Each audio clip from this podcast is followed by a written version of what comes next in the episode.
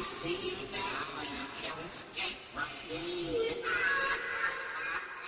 The Dark One ou de Trash.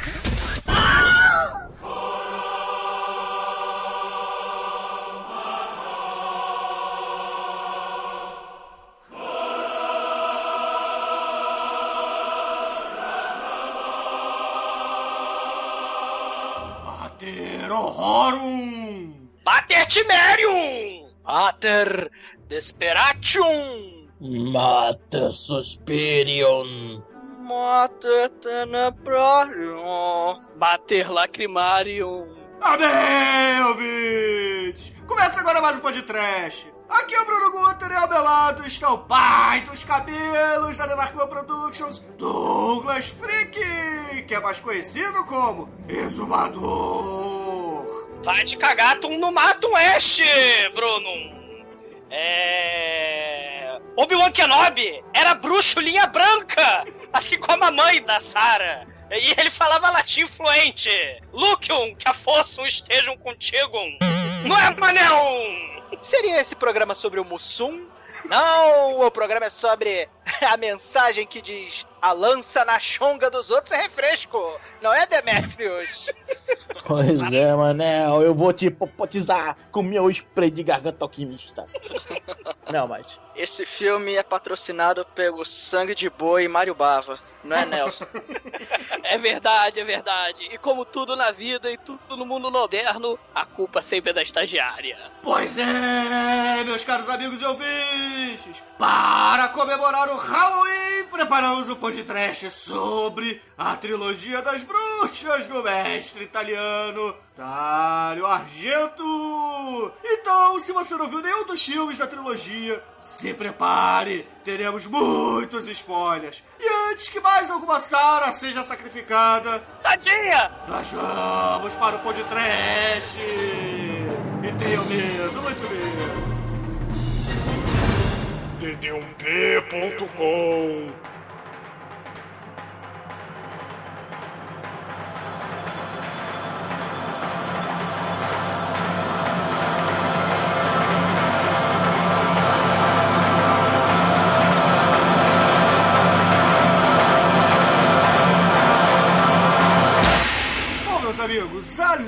das Três Mães do Mal tem origem em um poema escrito em 1845 pelo poeta inglês Thomas de Quincey, do compêndio Suspiria de Profundis. A Ótimo gente meu aprende, latim. aprendeu latim com o Mussum, né? E nesse Cacildium! poema, o narrador conta como ele, um estudante de Oxford, teve um encontro com a deusa romana das crianças e recém-nascidas. E nesse encontro, essa deusa apresenta as três namoradas que ele, o narrador da história, terá pelo resto de suas vidas. E o narrador as chamou de as Damas da Tristeza.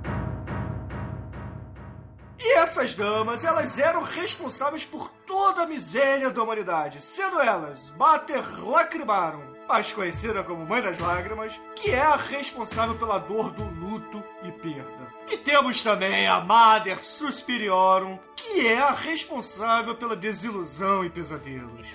Mãe da E padaria. por fim, a Mater Tenebrarum, Mãe das Trevas, responsável pela loucura e depressão dos seres humanos.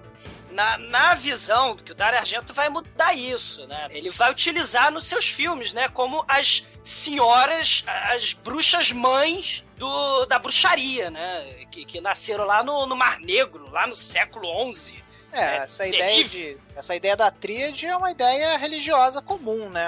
Se encontra aí em várias religiões diferentes. Até mesmo na religião católica, né? O Deus único que é três, né? A trindade, né? Então, é, tem o pessoal aí que gosta de Zeitgeist aí sabe que isso vem dos cultos pagões e tal, né? Toda a Pagão. evolução em cima disso aí. Pagãos, cara, pagãos, por favor. Hum, ou isso. É, pagões, pagões, são aqueles caras que gostam de pagar, cara. É aquele cara que senta na cabeceira da mesa e gosta de pagar a conta, né? Não é igual o amigo Não, que tem fobia de pagar conta, né?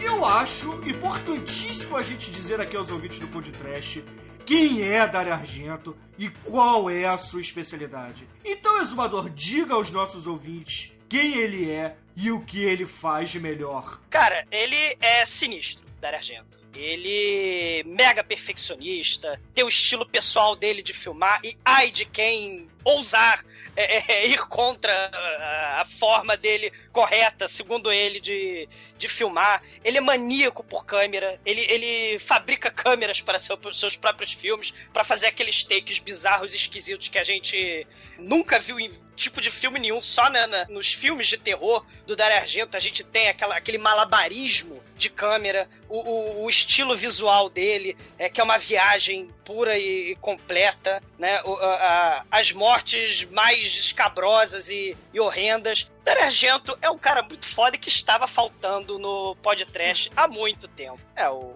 vale a gente citar que o, o Dario Argento ele começou com os westerns, né? Trabalhou com o mega lendário Sérgio Leone, né? Que todo mundo aí que gosta de cinema italiano conhece, né?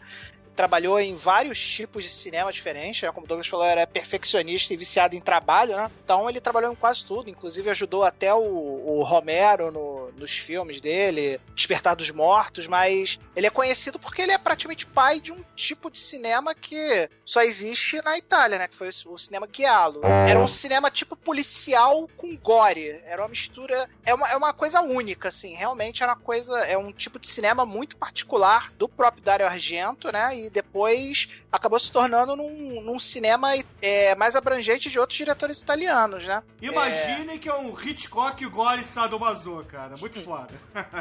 é, é um cinema investigativo com gore, né? Essa, essa questão do diálogo é bem interessante a gente reparar aquela coisa assim, quem é o assassino? Né? Você tem um mistério e geralmente o assassino é aquele cara da luva preta, né? Que ele vai matar as pessoas das formas, nos filmes do Dario Argento, das formas mais escabrosas e criativas possíveis, né? Tem muito filme é, do Dario Argento da, de, da série Diallo e com cada um com uma morte mais esquisita que a outra, né? Que a gente não vai falar aqui, mas é muito interessante. É, é muito quem bacana. quiser conhecer o, o cinema Guialo, né? O o filme de referência é o Prelúdio para Matar, né? Se eu não me engano, o título original é Profundo Rosso. Deep Head! Isso, de 1975. Então, esse é... Quem quer conhecer cinema guialo e quem quer conhecer um pouco do essa fase guialo aí do, do Dario Argento, pode procurar o Profundo Rosso, que é é um filmão, assim, bem maneiro.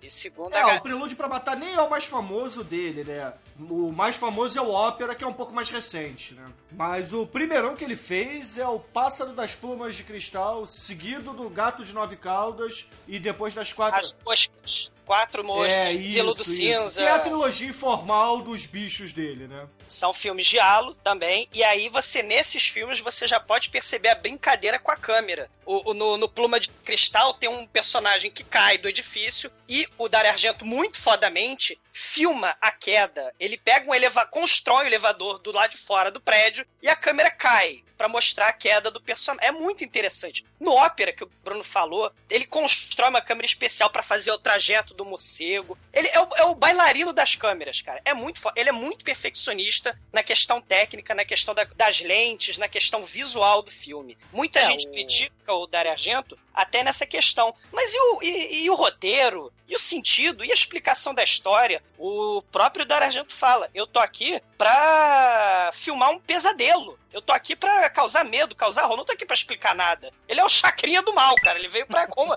Ele veio pra causar horror, ele veio pra explicar nada. É, né? o, o Dario Argento, ele tem. A gente precisa dizer isso, porque isso aí é a marca registrada dele. Que a filmagem, a fotografia do Dario Argento, ela geralmente é muito colorida, né? Você percebe muito isso no Suspiria, no Inferno. No antecessor, o Profundo Rosto. É, no Profundo que... Rosto também, né? Que, que é, é, tudo, é tudo muito vermelho. Aí você tem um contraste pro, pro azul muito escuro, aí depois pro verde ou pro amarelo. Então, é uma fotografia, cara, é uma coisa assim tão bonita. É, é difícil explicar, cara. É, é só vendo. Pra... Você não vê isso no, no cinema norte-americano, por exemplo. Você não vê isso no cinema francês. Você não vê isso no cinema inglês. Você vê isso no cinema italiano com o Dario Argento. E é, é. é, é uma coisa única. A, a, fotografia colorida dele é uma coisa única. Que até o, os especialistas, os críticos de cinema, dizem que, na verdade, ele tenta transparecer uma coisa meio onírica, assim, né? Que, que ele quer passar uma coisa assim meio surreal, meio meio de sonho. Pesadelo. É, É, o um pesadelo, pesadelo. mesmo. Eu, pra mim, eu prefiro acreditar que isso são as cores do medo, né, cara? Porque isso geralmente acontece em, em cenas de tensão durante o filme, né? Quando ele, ele usa isso como uma ferramenta narrativa. Ele muda a cor do filme pra poder ajudar a compor uma cena. E isso é genial, cara. Isso é espetacular, cara. No, no ópera que o Douglas estava falando, tem uma cena que a, a, a- a- ópera é o seguinte, é uma cantora, né, que vai fazer uma apresentação, aí tem um assassinato lá na- no teatro que ela tá se apresentando, e aí o assassino começa a matar, perseguir ela e tal. E aí tá, ela é sequestrada, ela é presa, e cara, o, o assassino prende a cara dela com fita durex, cara,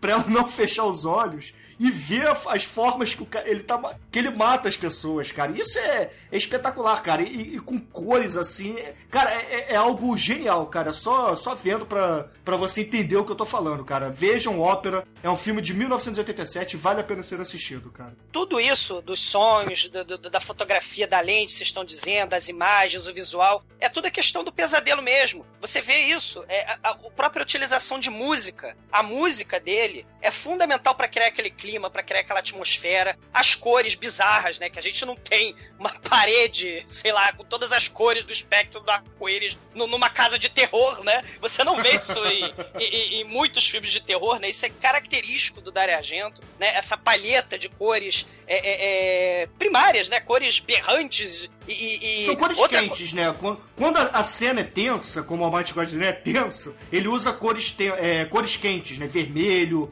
Isso. amarelo, verde. Aí quando ele quer passar algo mais assim de. algo que tá implícito, ele, ele costuma escurecer, coloca um azul, coloca um, um púrpura, entendeu? É, é, é bem diferente, cara. É só vendo pra você entender o que a gente tá falando, entendeu? Os ângulos de câmera, a, a- a música, a, a palheta de cores, a iluminação, o estilo, a, a narrativa, assim, que você quase não tem um roteiro amarradinho, você não tem explicação de nada. Não, é tudo. Não, é sem muito. contar, Douglas, que geralmente os filmes dele tem. Você demora a descobrir quem é o protagonista, né? Tirando um ou outro, você demora a descobrir quem realmente é o protagonista do filme. No próprio Suspiro, o Suspiro você sabe, né? Mas no Inferno, por exemplo, quem é o protagonista do Inferno? É, a gente vai descobrir depois, que é o irmão da, da, da mulher que estava em Roma, né? Mas isso, Exatamente, isso isso é, no meio é do filme que a gente descobre, né? E, ele, enca- e ele encontra a Mater Lacrimarum lá É, no, é. É, Só que é outra atriz, né? Depois de 30 anos ela envelheceu e bagulhou. Aí arrumaram outra Mater Lacrimarum. É que nem a Xuxa, né, cara? Ela era loura no filme e aparece morena no outro. Bom,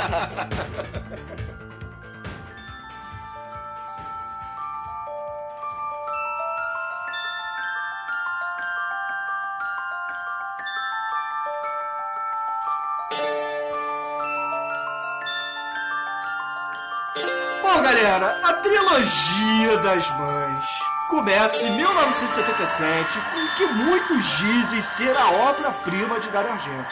Apoiado. Suspiria, que conta a história de uma jovem bailarina chamada Suzy, não é a Suzy 4, tá, por favor, que vai para uma cidade alemã chamada Freiburg. É assim, Douglas, que se fala? Já!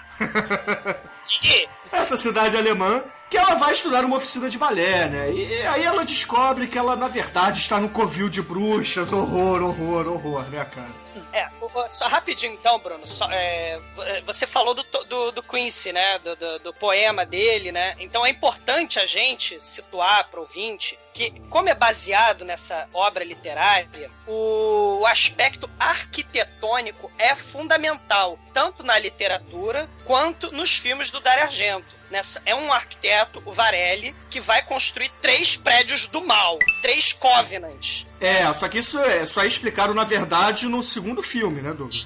Mas, é, pra, pra explicar pro pessoal, a questão do arquitetônico nos filmes do Dario Argento, nessa trilogia, que é fundamental. Os prédios são os prédios mais esquisitos e mais coloridos e, e, arte deco e estranhos que você vai encontrar é, em qualquer filme. O desafio se achar um prédio mais escalafobético que o de Suspiria, por exemplo. né? É, essa coisa do, do arquitetônico vem da. O pouco também aí, quem gosta de Código da Vinci e teorias da conspiração é, genéricas, né? Dos construtores do templo, né? Teoricamente seriam super sábios e uma das super sabedorias que eles tinham era justamente a super sabedoria da engenharia e da arquitetura, né? Que aí traz isso, né? Que eles colocavam coisas místicas e míticas no, nesse conhecimento de arquitetura que são os, os construtores, né? Seriam, tipo, alquimistas mágicos que constroem prédios. Olha que coisa Cara, incrível, fala- né? falaste tudo, Manel. Falaste tudo, porque concordo em gênero, número e grau que você falou, porque eu não sei se vocês concordam, mas assim que você começa a Suspiria, quando você entra no prédio, você parece que, sei lá, tá em outro mundo. Você parece que tá, sei lá, num, num sonho, num pesadelo, sabe? É, porque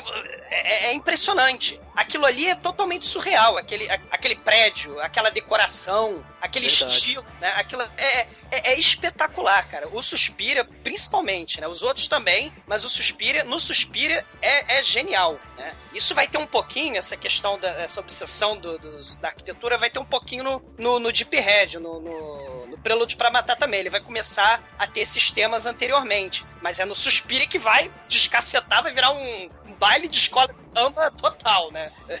É, no Suspira que o Dario Argento começa de verdade a abraçar o tema sobrenatural, né? Porque até então ele fazia mais filmes é, comuns, né? De assassinatos e, e, e diálogos, né? Ele fazia diálogos antigamente, não, não fazia filmes sobrenaturais. É, ele Mas, começou até no western, né? Assim, quando ele aprendeu a filmar, ele começou com western, e depois é que ele começou a criar o seu estilo próprio, que no futuro virou o Guialo, mas ele filmou de tudo, né? De- Ma- Mas o, o interessante disso é que o elemento diálogo também fica um pouco presente na trilogia das mães, né? Você tem o assassino com, com, com a luva, você tem algumas mortes misteriosas, isso é bem interessante. É, um- é- é tipicamente do Dario Argento isso.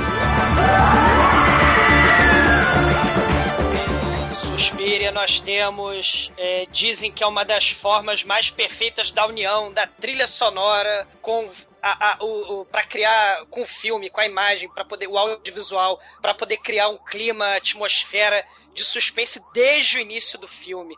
É um filme espetacular, é o meu favorito do Dario Argento e um dos meus filmes favoritos de, de todos os tempos, cara. Que infelizmente não é trash pra gente poder. Cara, Isso, eu acho. Suspiria é, é muito mau gosto, né? Com, com arqui- o estilo arquitetônico de mau gosto puro, sem fim. É muito surrealismo. É o, o- o- a ambientação perfeita, né? Você tem a trilha sonora lá composta por Dario Argento e Goblin, que é a banda bizarra. E tem- ele- eles estão no, no, no filme. E você tem, já em Suspiria, aqueles elementos. Aliás, Suspiria é pouquíssimo gore. Ele tem três mortes do filme inteiro, tirando a, a Mater Suspiriorum, que, que se vai, né? Que é a morta-viva satânica. É, não, peraí, rapidinho, tem- Douglas. Vamos, é que, que você me cortou. Só pra explicar, a história do Suspiria é o seguinte, né? Essa jovem Suzy, essa bailarina, entra nesse. nessa oficina de balé, né? E ela descobre que. Que ali, na verdade, tem algo muito estranho acontecendo, que... Primeiro que ela adoece, aí começa a dar uma comida estranha pra ela, aí ela começa a investigar, uma... aí tem, tem uns bichos que começam a aparecer, e eles têm que dormir separados. Mas aí, no fim- no fim das contas, ela descobre, junto com. Some uma amiga dela, né? A Sarah. Porque todo filme da trilogia das mães tem uma Sarah, né? Aí do Suspiro a Sarah some no meio do filme e ela começa a pesquisar, "Ah, cadê essa Sarah? Começa a procurar, né? Aí lembra um pouco até o diálogo, né? Começa essa investigação e até mesmo pra entender o que que é essa esse sobrenatural, né? E aí ela vai começar a procurar pessoas especializadas, é, professores e escritores e filósofos e os caralhos Aí descobre que na verdade é uma bruxa e que ela tem que combater essa bruxa, né? E aí desenrola o filme e vai pra essa morte que o Douglas tá falando, né? Que é da Helena Marcos, a Mother Suspirion, né? Suspiriorum, sim, a- a- cara, o- o- assim, apesar de só três mortes, tem três mortes inesquecíveis, né? Tem Porra, a do morte- cachorro, cara. Tem, tem a, cara, a primeira morte, onde você tem o cenário escalafobético de escola de samba do cara argento, e você tem a- a- o peito da mulher é aberto, a facada, e o coração pulsante dela é esfaqueado. E, e ele não satisfeito, o pobre, o maldito do assassino vai estrangular a mulher com fio, e ela cai enforcada até a morte. é, é, é- é espetacular, cara. Não, a é- morte. é, do- é o seguinte, ele tá lá em cima, tipo num, num átrio, né? Ele tá num segundo andar, né? Do, é, num, num giral, né? Ele tá num giral lá em cima. Aí tem um, um, um vitral lá em cima todo colorido, amarelo, azul. E eles estão brigando no telhado, né? O assassino e essa mulher. Aí ele estrangula, primeiro ele esfaqueia, estrangula, como o exumador disse, e depois ele empurra a mulher no vidro. E o peso da mulher faz com que o vidro se, é, obviamente vai ceder o vidro, ela cai enforcada, e tem uma outra mulher passando embaixo que cai o vidro exatamente na cara dela, assim, e fica assim. a- No melhor estilo, no melhor estilo da Argento, né? Pô, eu diria que é o melhor estilo Lutfoot, cara. O melhor estilo se morrer merece, né, cara? É,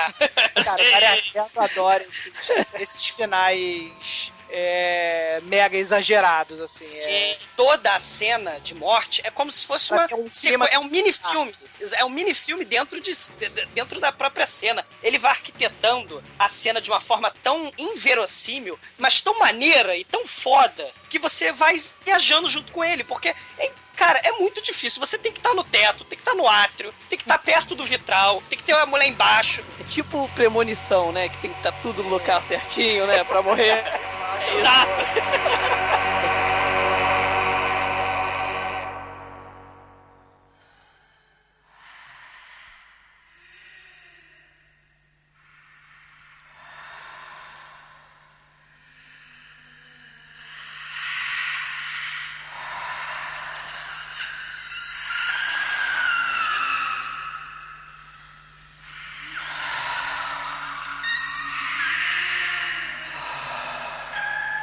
No Suspiria é o ápice do escalafobético da Argento. É isso que eu a dizer. Porque se a gente for comentar um pouquinho sobre as histórias das bruxas, a, a trilogia segue uma, um mínimo de sequência. Ela segue um mínimo de elementos comuns, né? Você tem o começo com água, né? Nos três filmes, e o termina com fogo. E sempre tem o personagem, ele vai descobrir uma passagem secreta e vai entrar no covil da bruxa do mal, né? Você sempre tem esses, esses elementos nos filmes do Dario Argento, né? Na Da- da trilogia, trilogia. das mães. É, no, no- no caso do Suspiria, o elemento água se mescla muito perfeitamente na cena do aeroporto com a chuva na cara da mulher, com a tr- trilha sonora do Goblin no último volume. Você tem aquilo tudo a fonte O, da, o da- taxista mal educado pra o caralho. taxista mal educado, a fonte multicolorida da escola, né? Que fica no meio de uma floresta sinistra e, e- e parece uma floresta de conto de fada de terror, né? É um, é um negócio bem interessante, parece que você tá entrando em outro mundo. Aí é nesse filme, na minha opinião, que o pesadelo filmado se concretiza de fato. Né?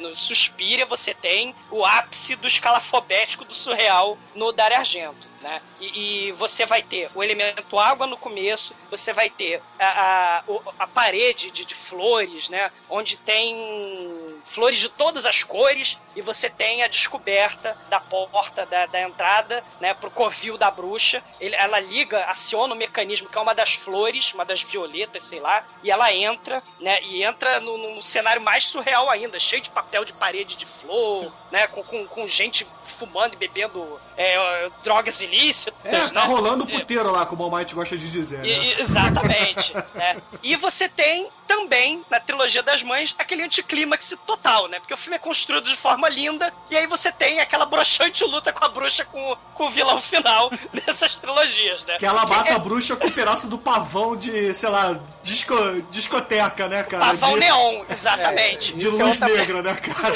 Isso é outra parada que é muito na. é muito presente nessa trilogia, né? Porque as três bruxas são derrotadas de forma patética, né, cara? Anticlímax, é. E, e- e você tem depois, com a destruição da Mater Suspiriorum, né, a própria morte dela causa a destruição do covil dela, né? E, e você tem as paredes sendo destruídas, e no final, a morte dela causa a erupção das chamas, e, e você tem o final do filme com a nossa querida protagonista fugindo, né, da Alemanha, é, mas destruiu a Mater Superiorum, né? É, e aí a gente cai naquele negócio que a gente comenta, que a gente tava comentando antes, né? Que é aquela coisa da arquitetura ser ligada ao sobrenatural, né? Porque já que o elemento sobrenatural caiu, a, a arquitetura que está intimamente ligada ao sobrenatural, né? Aquela coisa de aventura de RPG de dois reais, né? De dois dólares você compra, né? Toda vez que o inimigo final é derrotado, o, o covil dele O templo é, desmorona, né? desaba pra você não poder roubar as peças de ouro que estão lá no fundo, né? É tipo Indiana Jones, né, cara? É, exatamente. É por aí,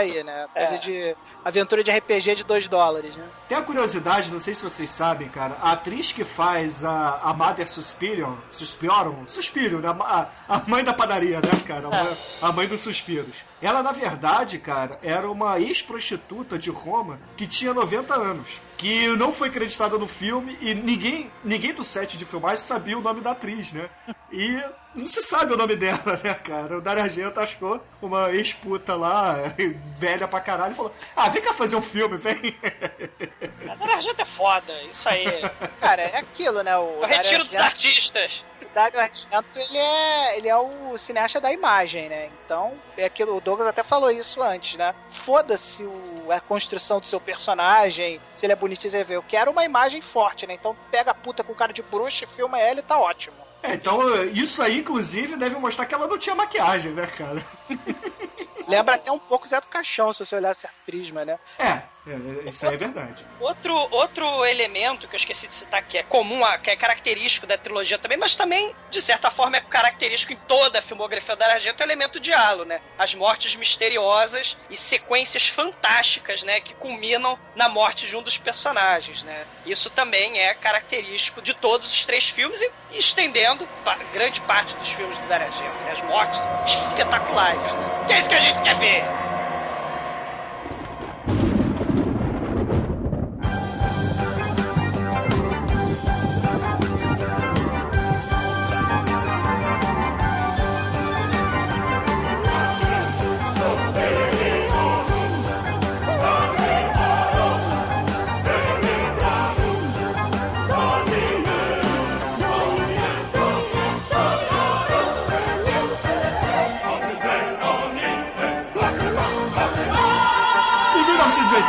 Dario Argento faz o Mãe das Trevas, né, cara? Mais conhecido como Inferno. Ele já traz mais elementos pra trilogia, né? Que o Douglas estava até, até adiantou um pouco lá no Suspira, né? Que, que vem lá o, o Varelli, né? Que começa o filme com uma, com uma jovem, né? Chamada Rose, que e conta, compra um livro, na verdade, né, de um, de um carinha muito bizarro, diga-se de passagem, que é- o livro conta a história desse arquiteto que fez a, as casas para Mãe das Lágrimas, para Mãe das Trevas e a Mãe dos Suspiros, né? Que uma fica em Roma, que é a casa da Mãe das Lágrimas, a, a de Nova York, que é a Mãe das Trevas, né? E essa casa lá, que era da, da Suzy no primeiro filme, né? Que era na- em Freiburg, na Alemanha, que era a Mãe dos Suspiros, né? E ele conta que elas querem dominar o mundo, assim, de forma bem underground, né? E também fala de três elementos que vão se repetir ao longo do, do- dos próximos filmes, né? Do próximo filme, na verdade, nesse e no próximo. Que é o cheiro ruim, né? Como se fosse um cheiro de cemitério, de... Algo que não tá cheirando muito bem, né, cara? Piada pronta.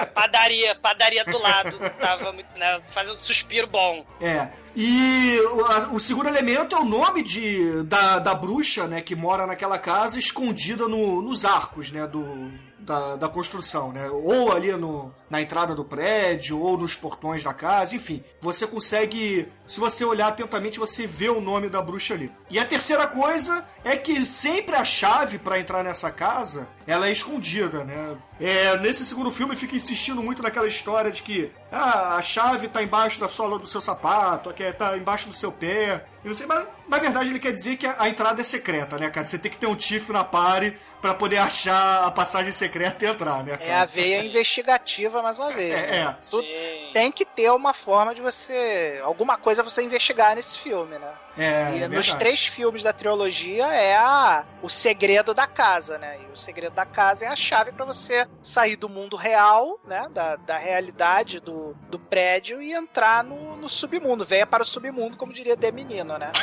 É verdade. O- outra, outra questão que eu esqueci de mencionar, mas todas as casas, assim como o covil de vampiro, por exemplo, né? O pessoal que gosta de RPG, os vampiros eles são aquelas bichas loucas que gostam de arte. né? Então as bruxas também nos covis tem elementos relacionados às artes. Né? O primeiro filme, uma, uma escola de balé, uma escola de dança. Né? O, nesse segundo filme, a, a, ali embaixo você tem um antiquário. Né? Você tem uma loja de antiquário que é, é, vende livros raros, objetos é, é, raros, né? E no terceiro filme, depois a gente vai ver também que aquele prédio em ruínas do Mãe das Lágrimas era uma biblioteca, um lugar para filosofia. Né? Então você sempre tem um elemento ligado também ao covil das bruxas com a cultura, de certa forma. Isso é bem interessante nesse filme, porque o pivô da história é aquele moço que o Bruno estava falando, muito peculiar, da loja de antiquário, né? É, exatamente. E o, o início do, do inferno, cara? O que é a cena? Primeiro, a mulher é uma idiota dela deixar cair a chave dela num buraco cheio d'água, né, cara?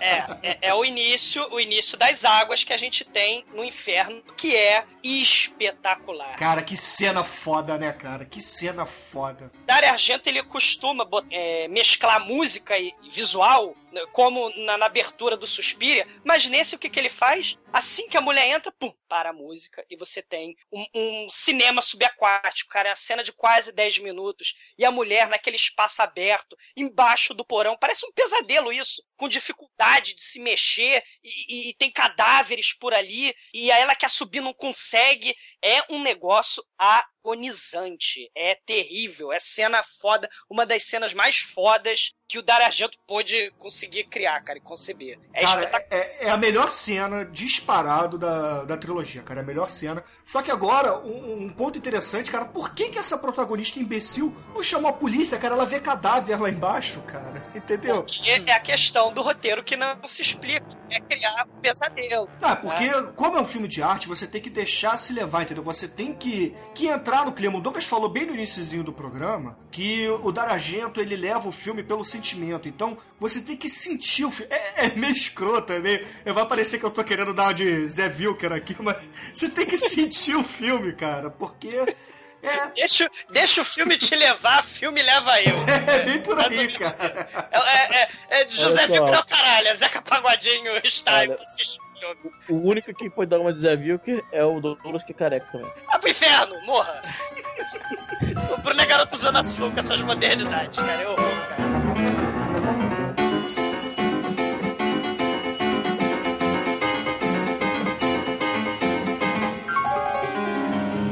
Agora, Bruno, se o senhor me permitir, tem uma cena, outra cena espetacular nesse filme, que é a que vem logo em seguida, que é a morte da Dona Rosa e do seu vizinho esquisito, cara. Porque o apartamento é uma sorte de gente bizarra, né? Aquilo ali é um monte de gente esquisita que mora naquele apartamento do inferno, né? E, é, e explicando, né? A casa da, de Nova York, na verdade, foi transformada num condomínio que tem prédio, né? Que tem apartamentos e mora uma porrada de gente ali como se fosse um hotel do Didi, né, cara?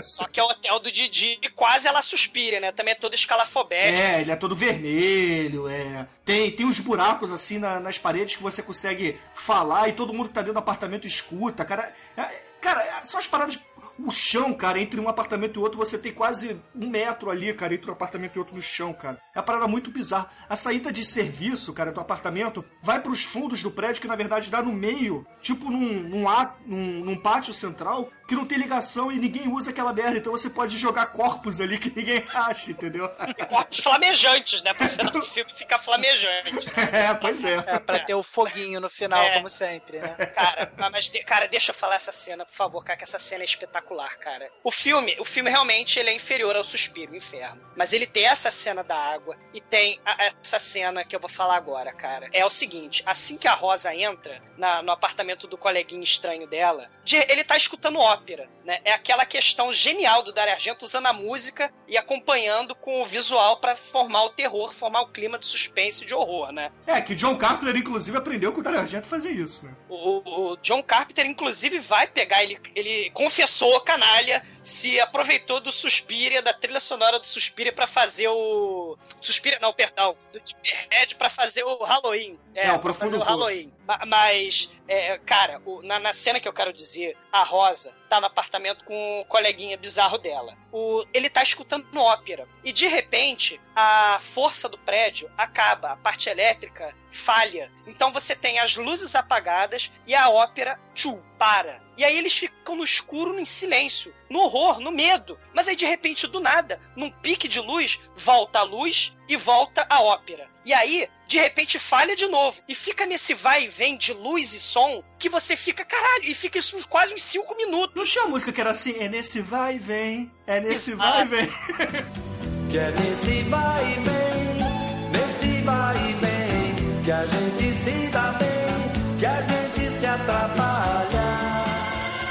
que o assassino está dentro, o assassino com luva preta, claro, e encapuçado, ele está dentro do apartamento. E pra acabar com essa tensão, com essa agonia, com esse desespero do- das pessoas que estão dentro daquele apartamento que hora tem luz, hora fica no escuro, hora tem ópera, hora não tem, tem silêncio absoluto, ele traspassa a faca pelo pescoço do sujeito e o sujeito cai desesperado assim na frente da, da Rosa e a Rosa desesperada também, horror total. Ela também é, é, trespassada pelo assassino serial killer diabo do mal do inferno. E essa cena é espetacular. É um mestre construindo suspense aí. Pra quem é fã de trash, é um musticia, Tu tem que ver lá, olhar, conhecer o filme. Cara, é- Mas é, assim, eu, não, eu, não, eu não acho essa genialidade toda aí que o Bruno e o, e o Douglas estão falando, não. tem o seu elemento. Não, Dario Argento é gênio indiscutível. Pra essas duas cenas é indiscutível. Claro que Inferno é, é- é muito inferior ao Suspiria. Mas, cara, tem seus elementos trash também ao rei o Dario Argento.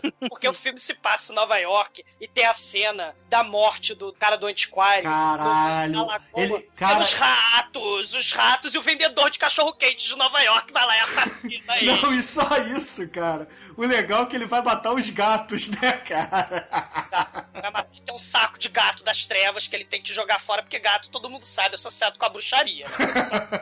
Então ele tem que jogar no Central Park, né? A cena dos gatos é a melhor cena do filme. Cara, a cena dos gatos é muito Parado. foda. Cara, Cara, os gatos do mal é. não, o legal um dessa. clássico, cara. Nelson, o legal dessa cena, cara, que, que vai lá, porque esse, esse pra, pra galera que tá ouvindo entender, esse cara do antiquário, ele é manco, né? Então ele, é manco, ele é- tem ele é duas muletas, aí ele vai andando assim devagarzinho, com o saco cheio de gato, né? Que ele tá puto com os gatos, que os gatos ficam derrubando as coisas da, da, da lojinha dele, né? Aí ele bota uma porrada de gato num saco. Cara, mas é um saco grande pra caralho, cara. Deve ter uns 30 gatos ali dentro. Aí tá ele andando, andando. Aí ele vai lá pro pântano lá no meio de Nova York, eu não sei que, que porra é aquela. Você não paga aquela porra. É, eu enfim, acho. foda-se, não importa, né? Ele vai lá na, em Tromaville jogar fora, né, cara, os gatos. Aí ele joga lá no, no meio da parada, e na hora que ele tá indo embora, ele primeiro começa com a muleta dele empurrar os gatos e afundar os gatos, né? Chafurdar os Nada de gato afundar, nada de É. gato afundar. Aí os gatos não afundam, beleza. Aí ele empurra com a muleta, os gatos afundam, morrem. Aí na hora que ele vai embora, a muleta dele, sei lá, ele tropeça e ele cai de cara na lama e começa a gritar pro socorro, né? Começa a vir as ratazanas lá do, do esgoto. E aí tá, tem um maluquinho lá cortando carne, né? Picando carne num, num trailer lá na puta que pariu. E ele começa a gritar: socorro, socorro. Aí, porra, o, o, o cara escuta e sai correndo. Aí você fala assim: porra, maneiro, né? O cara vai lá ajudar. E, cara, ele chega com o facão, cara, aquele facão de açougueiro, e tá ali na cara do, do sujeito, cara. Sem sentido algum, cara. Além desses elementos, também temos que mencionar, se não for spoiler, o nosso querido Varelli Dr. Fibes, né? Cara, porque ele, ele é mestre da acústica, além de arquiteto fodão, ele, ele fala com todo o prédio. E as pessoas É, ele, é- ele é escutando tipo um. Ele é tipo um Dr. Fibes, né? Ele é formado em música, né? É, ele é, ele é arquiteto, mestre em, em acústica, né? Ele, usa- ele construiu o prédio com a acústica perfeita e vai enlouquecendo as pessoas, é, botando a sua voz sinistra via. Eu não sei como é que é o nome daquilo que você faz a traqueostomia e coloca um, um plug no pescoço pra poder falar. Ele, ele, é, ele, ele, ele é um É, minion- totalmente Dr. Fibes, né, cara? Sim, é totalmente Dr. Fire é um Minion muito incompetente. Mas construiu os três covis das Não, mas, trevas. Pra, não, mas pra, Pesado. pra, pras mães, cara, ele é um Minion muito bom, né, cara? Porque as mães são muito ruizinhas também, né, cara?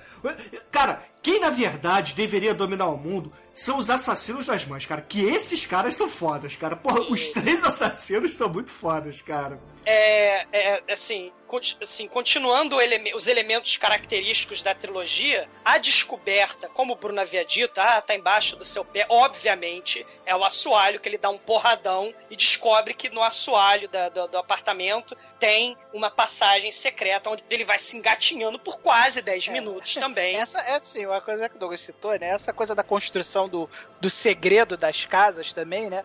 É coisa meio patética, né? Porque sempre que tem aquele momento anterior da apresentação do segredo, né? O nego faz o maior salseiro dessa porra, né? Não, porque mitologicamente existe um grande segredo, não sei o quê. E na hora H, é o, na hora do vamos ver, a solução do segredo é a coisa de, mais uma vez, aventura de RPG de dois real, né? É o cara Exato. apertar um botão que tá lá mais óbvio impossível, né? É, e, e- no final das contas, ele vai pro confronto final, né? Porque no final das contas é o irmão que é músico, né? Muitos protagonistas do- dos filmes da Argento são músicos, por incrível que pareça, né? Esse aí também não é, não é diferente. Ele é um músico que veio de Roma pra investigar lá em Nova York a morte da. os acontecimentos macabros, né? Que, pelos quais estão É, que acontecendo. no início ali. do filme, a irmã, né, que é essa Rose, que, que vai tomar um banho lá no início do filme, né, que a gente falou, ela manda uma carta pra ele em Roma, mandando ele pra, pra América o mais rápido possível. E ele vai, desce pelo assoalho, engatinha. Também encontra uma série de passagens secretas, escalafobéticas, com arquitetura esquisita, surreal, viajante. Ele tem um confronto titânico com o velhinho Dr. Five de cadeira de rodas. Ele É que é um mendigo, né? Do, É. todo, todo filme tem um mendigo a ser derrotado, né? Exato. E isso, uma das minions incompetentes da Mater Tenebrarum até fogo em si mesma e se joga no pátio supracitado pelo Bruno e o prédio começa a lamber. E aí quando você vai ter, caralho, vai ter o confronto titânico, aquele clímax do filme. Tem a Mater Tenebrarum chega, chega o sujeito, eu sou a Mater Tenebrarum, behold my power, eu sou a morte. Aliás, tem um efeito especial muito foda que Mário Bava ajudou a construir esse filme. Foi muitos dos efeitos especiais foram ajudados pelo Mário Bava, né? Cena do eclipse, cena da transformação que eu vou falar agora. A Mater Tenebrarum pega um espelho, ela dá um porradão no espelho e ela vira o esqueleto representando a morte. É um pouco tosco hoje em dia, mas o efeito é muito maneiro, impressionante, porque não usa CGI, né? Mas E assim foi que por ela isso se que ela perdeu. Afinal É. de contas, ela quebrou o espelho, teve sete anos de azar e foi derrotada pateticamente, como todas as bruxas, né? Foi imediato, foi imediato. Assim que ela quebrou o espelho e virou a Mother Skeletorium, o prédio veio abaixo em chamas. E o protagonista, claro, né? Você crente que ele é, porra, é homem, né? Vai dar porrada, vai cair na mão, que nada. Ele sai correndo, não sofre um arranhão e o prédio vem abaixo também em chamas, né? É, e é isso que a É, gente e esse é o filme não trash do Bruno.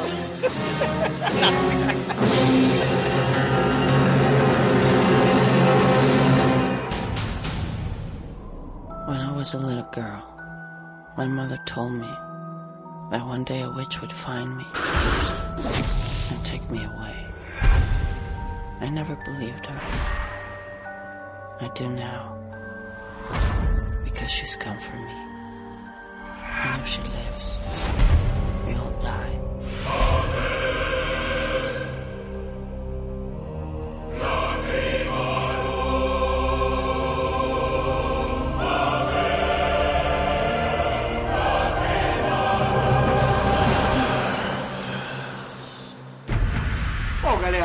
o último filme da trilogia sim é trash, cara. Porque os dois primeiros, ao contrário de que todo mundo tá dizendo, não são trash de forma alguma. De forma alguma. Alguma. Tá? Todo mundo tá errado nessa porra, porque Tá. Suspiria não é trash. Tá, o inferno a última cena, mas é dentro do Mário Bava, não é do Dario Argento. Dentro do Mário Bava transformou o filme em. Agora, Mãe das Lágrimas, ele fede a lixo, cara. Ele fede pra começar que o Dario Argento botou a filha dele pra protagonizar a porra do filme, cara. A gente tem Asia Argento, que, porra, é, é a parceira romântica do Vin Diesel no Triple X, cara. Porra. Vamos, vamos falar, vamos falar a verdade, né? É o nepotismo em ação, né, cara? Porque a mulher é muito ruim, né, cara? Cara, Não, ela é mulher- uma, uma péssima atriz. Ela é Ela é muito horrível, boa. ela é muito ruim, cara. É- é- ela é muito trash, cara. Tem, tem umas cenas assim. Por exemplo, tem uma cena que ela tá subindo as escadas lá do prédio escalafobético, né? Aí você percebe claramente que ela tá subindo toda imponente assim. Aí vem aquele, aqueles bichos, aquelas. Não sei se era pombo, se era morcego, o que que era. Vem assim, fala, fala, fala. Ela toma um sustinho. Ah! Aí ela faz cara de susto depois começa a subir toda imponente de novo. Aí, ah! Parecia o cigano Igor subir. Tipo, agora estou poderoso, agora estou com medo, agora estou poderoso, agora estou com medo. Cara, é muito trash, cara. É uma das piores atrizes que eu já vi, cara. Ela é muito ruim. Cara, eu diria que a Magda Marisa Hort é melhor do que ela. Mas enfim. Cara, ela conversando com Caramba. a mãe dela no filme é outra coisa inacreditável. Mami! Mami! Cara, dá vontade de bater naquela mulher, cara. Eu tava torcendo pela mãe das lágrimas, cara. A mamãe Obi-Wan Kenobi dela, porque puta que pariu, cara. Mas o, o Mãe das Lágrimas, cara, é um filme que merece uma nota especial aqui, porque a gente foi assistir, a grande maioria da Dark One foi assistir esse filme no Festival da Argento do ano passado, cara. E lá a gente conheceu ela. A poderosa, a verdadeira mãe das mães, cara. Vovó Metal. Assistimos com a mãe das lágrimas e com a vovó das lágrimas, né? Porque a vovó Metal também é, podia protagonizar filme do, do Dario Argento fácil, né? Não, a vovó Metal é a mãe das três, cara. Fato, fato. É a puta nonagenária, tadinha, desculpa, vovó mental, não é isso, não. Cara, muito bom, cara. Eu, não- eu não sei onde ela está, cara, mas ela está assistindo alguma mostra. Eu sei estranha. onde ela está, cara. Ela está no meu coração, cara. Vovó É, Está nos está no nossos meu corações, cara. No sorriso de cada criança, nos nossos corações, tá? Vovó Metal nós chamamos, olha, parabéns, cara. Cara, é muito foda, Cara, cara. vocês, não, vocês não falaram quem é a vovó metal. Imagina uma senhora, é, sei lá, cara. Imagina a, a, a avó da sua avó, cara. Corcunda. Corcunda, com, com, com a bengalinha, coisa assim de desenho animado, cara. Aquela vovó gordinha de óculos de desenho animado, né? E, cara, aí você vai ver nos filmes no, no Centro Cultural Banco do Brasil, né? Ela estará lá vendo qualquer coisa. Qualquer coisa. Qualquer coisa, incluindo a morte da Argento de filme de terror. É muito foda isso. Parabéns pra ela. Incluindo Black Exploitation, porno chanchado, o que for, cara, o que for. É, a vovó, a vovó Metal tem um gosto cinematográfico muito foda, ou ela é uma mendiga e usa o negócio pra dormir. Você tem essas duas explicações, cara. Ela Não, não. Ela é incrível, cara. Não, ela, eu já vi ela pegar um táxi. É. Ela, é, Ela tem um gosto cinematográfico muito foda. Ela não é mendiga. Ela apenas pode estar apanhou- escondendo da polícia. É, ela apanha o táxi para a estação lunar, né? Só se for.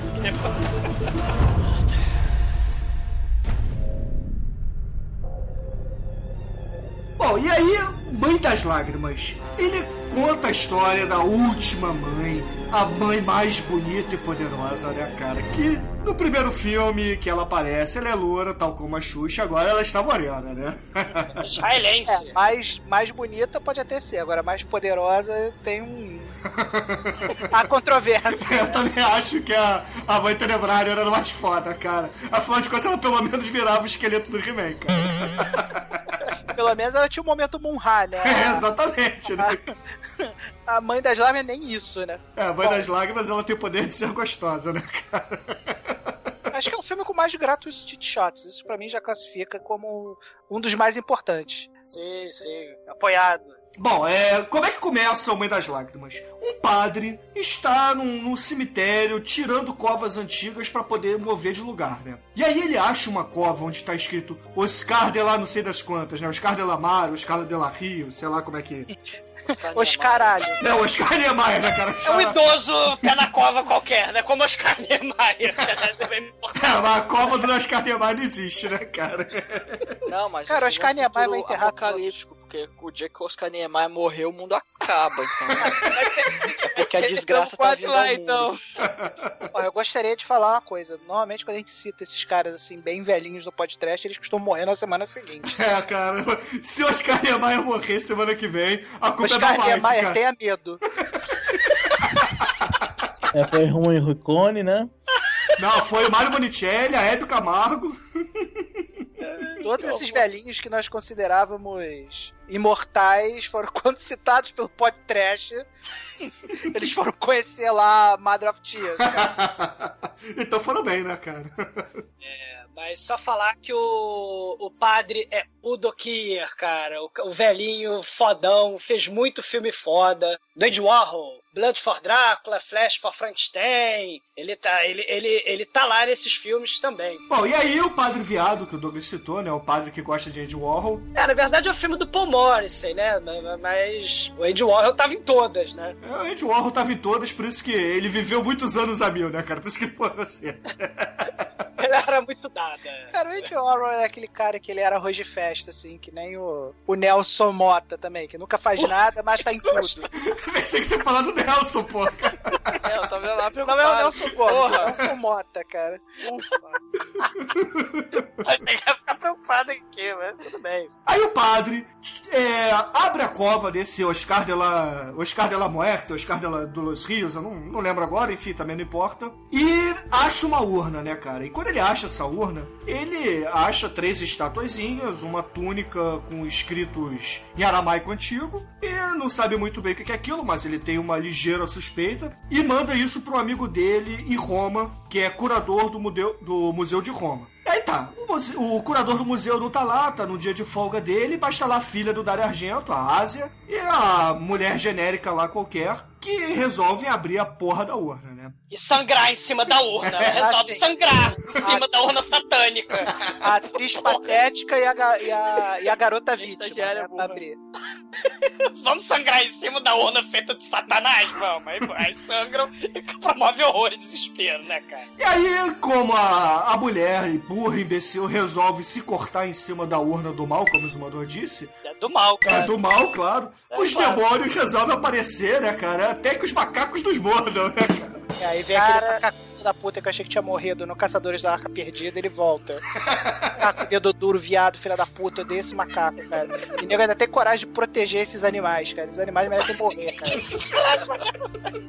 Cara, esse, esse filme. Fema, por favor, prenda o Manel, não o resto do podcast, tá? Porra, macaco filho da puta, cara. Que macaco escroto, cara. Por que, cara? O, o macaco ele só tá lá fazendo o que ele foi treinado, cara. Tá caguetando pro capiroto que a mulher tá fugindo, cara. Porra. Cara, o, o Mãe das Lágrimas é um filme de 2007 do Dario Argento que vai ser a colcha de retalhos de uma porrada de, de filme do Dario Argento. Essa porra desse macaco tinha no filme bizarraço com a Jennifer Connelly e o Donald Pleasance, que é o Fenômena, que ela fala com os bichinhos, com, com os insetinhos, com Ah, eu sei que filme é as joaninhas. E o Donald Pleasance é uma espécie de Charles Xavier entomologista. Ele usa cadeira de rodas e tem um macaco do mal, cara. Tem um chimpanzé assassino. Cara, Ela filme- usa, né? Esse filme que ela usa o poder dela, que ela tem de falar com os insetos pra derrotar o mal. isso, né? isso mesmo. Tá. E o Tá, Donald Pleasance, só pra quem não sabe quem é, ele é o psicólogo do Michael Myers, cara. Ele é muito foda.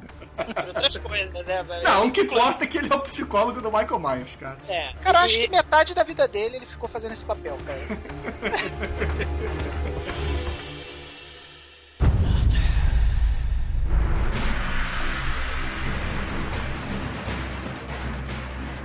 Quando elas abrem a urna, vê lá é, três estátuas, vê uma adaga, um vestido cheio de, de runas e tudo mais. Aí a, a tia vira pra, pra Sara e fala: "Ah, vai lá buscar meu dicionário de hindu ou sei lá do que, que eu vou traduzir essa aqui. Cara, vai contigo, cara. Meu dicionário de escritos escrotos. É, inclusive o Nelson é o especialista do Dark One e aramaico antigo, né, Nelson? É verdade, eu e o Kleber, mas o Kleber tá viajando, então somente sobrou eu. Pra... No Brasil, eu sou o único atualmente. Visto que ele tá nos Estados Unidos. Então, se os ouvintes quiserem mandar os textos pra mim, eu posso traduzir pra eles. É, mande, mande seu texto em aramaico antigo pra nossa caixa postal. Inclusive, Nelson, o que, que significam as runas do Mother of Tears, cara? E, Assim, estagiária burra não deveria estar mexendo nesse negócio. Tá vendo, cara? Nelson tem que mandar seu currículo lá pro, pro Museu de Roma, cara. Porra. Cara, que manto bizarro. Aí ela vai lá buscar o dicionário. Enquanto ela tá indo lá, de repente aparecem criaturas do mal Mal. e, e, si- e simplesmente estraçalha a coitada da mulher. Eles pegam um negócio, enfia dentro da boca dela e quase atravessa a cabeça dela e ela começa a sangrar. Depois eles abrem a barriga dela com a adaga. Cara, é uma cena muito É, bonita. são os, corco- os sádicos do Zé do Caixão. Surgem do nada, né? Tem um filme que Dario Argento, muito fadamente, quando se uniu com Jorge Romero, foi fazer a produção americana, junto com Tom Savini, sempre ele. E eles fizeram Trauma, o filme Dialo, onde o serial killer decapita as pessoas. Né? Onde o serial killer tem essa brilhante fixação singela de decapitar gente. E essa cena foi inspirada porque, é na verdade, é uma morte que era abrir a boca da mulher até explodir a cabeça dela. Né? Só que ele não pôde fazer isso no filme do Trauma. E aí ele pega o formão e abre a boca, explode a boca da mulher de forma tosca lá, arqueóloga Indiana Jones estúpida, né, cara? E, e eles pegam as tripas dela e estrangulam ela com suas próprias tripas. E viva Daria Argento! Cara, tem um filme, você falou disso agora, tem um filme japonês é, chamado Kushizaki Onna, que é a história de uma assassina também, uma slasher, que tem a boca cortada igual essa mulher, cara. Não sei se vocês já viram que ela usa aquelas máscaras de cirurgião pra tampar a cicatriz da boca, cara. Veja, é, é Kushisaki Onna, muito bom também. O filme acho que é de 2005, 2004, alguma coisa assim. É um filme recente japonês muito bom, vejam. E Falando a porra do Tom Savini e Tripos tem o Machete também, né? Menção honrosa. Que é, claro, né, cara? Como não falar- citar, né? É, cara, é muito espetacular, cara. É muito espetacular. E a dona Asia Argento, né? Ela, a Sara do filme, ela vai correndo, vai fugindo e vê a porra do macaco babuíno escroto dedurar. É, vale citar que a Ásia aí já começa a demonstrar o único poder que ela usará durante todo o filme, que é a sua habilidade Shilf, né? Ela é tipo a Sheila do horror, né? Que ela, a única coisa que ela aprendeu a fazer com a mãe dela é a invisibilidade, né? Então ela vai lá, tira o sapatinho, bota o gininho, sai correndo desesperada e vai chamar o chefinho dela lá, que faz o que todo dono de museu deveria fazer, que é comer as bibliotecárias.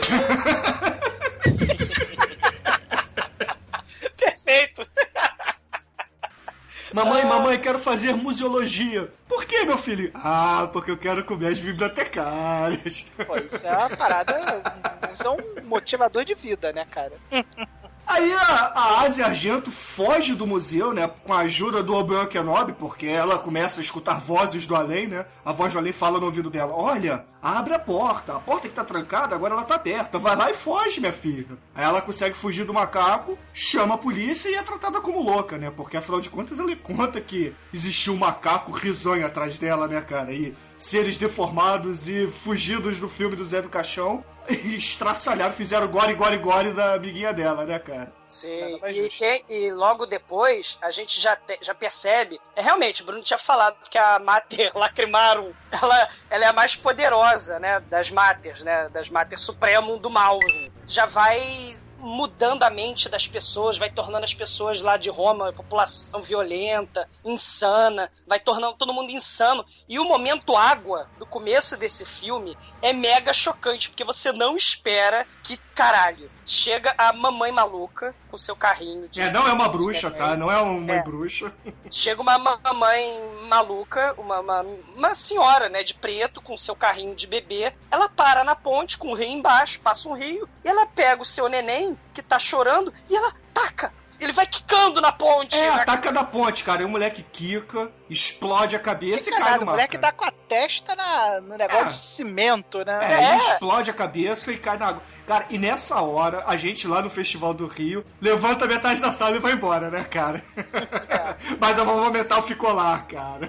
Sim, Vovó- Metal é, porra, é, é ma- Mater Muletorium, cara. Ela é muito foda. Mas esse é o momento água do filme, logo no começo, pra chocar de vez. Que Dario Argento veio com tudo nesse filme. Não bastou tripas e, e enforcamento à base de tripa. Né? Você também tem que ter morte, infanticídio grotesco, né, cara? É, e logo depois disso começa o caos generalizado das ruas de Roma, né? Que se resume a uma pessoa destruindo o carro.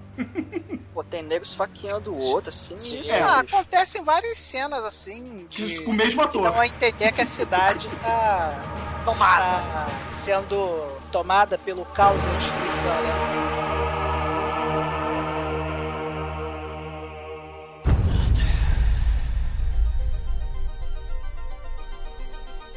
Cara, e no final das contas, o Dukir, o padre fodão, ele fica em coma, né? Ele deixa um bilhete pro padre estagiário, escrito Mater Lacrimarum, e o padre estagiário entrega isso pro curador. E o curador e a Asia Argento estão sendo seguidos por bruxas satânicas sinistras, né? Que vieram direto lá do, do, da- do, do Home Summoning Delta. Não, né? cara, são meninas indo pra convenção de otakus, cara. Ah, ou isso, né? Ah, eu, eu, eu colocaria góticas malucas à procura do Woodstock do mal, né? Porque o cara fala lá que de avião, de barco, de trem, a pé, tá rolando o grande conclave das bruxas lá em Roma, né? Pra fazer a dita segunda queda de Roma, né? Ou a convenção Rock Horror da Transilvânia, né?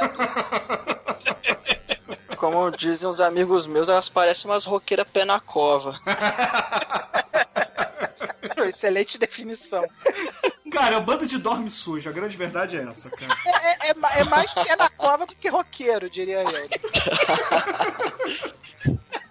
Bom, mas aí a Ásia Argento, ela se sente mal comida pelo chefinho, né? Porque o chefinho chega em casa e acha a babá morta no chão, né? A cozinheira morta, que não pode fazer um café pra ele.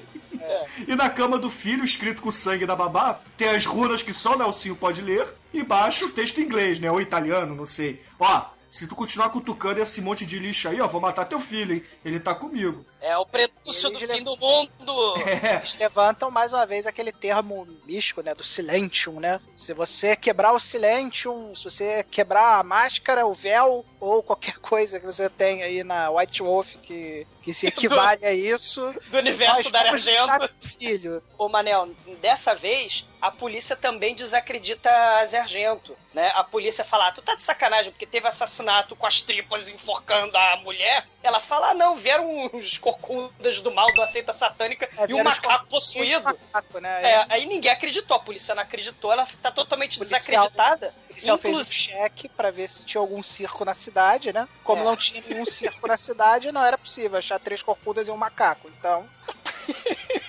Exato. E aí ela tá totalmente desacreditada pelas autoridades, claro que isso é um clichê também, né? Mas de, de certa forma tá tentando explicar alguma coisa. A Asia Argento passa a ser perseguida pela força policial também. Não basta as bruxas dorme sujo, pé na cova, satânicas, roqueiras, também tem a força policial tosca, né? Que vai estar incompetente atrás, de, atrás dela, né? É, aí nesse momento do filme, o chefinho vai procurar informações com um especialista qualquer lá, né? O padre exorcista do mal, né? Só que aí, cara, tem as bruxas muito sinistras que vão atrás dele. Inclusive, uma delas é a Yoko Ono, tá? Isso aí ninguém tira da minha cabeça.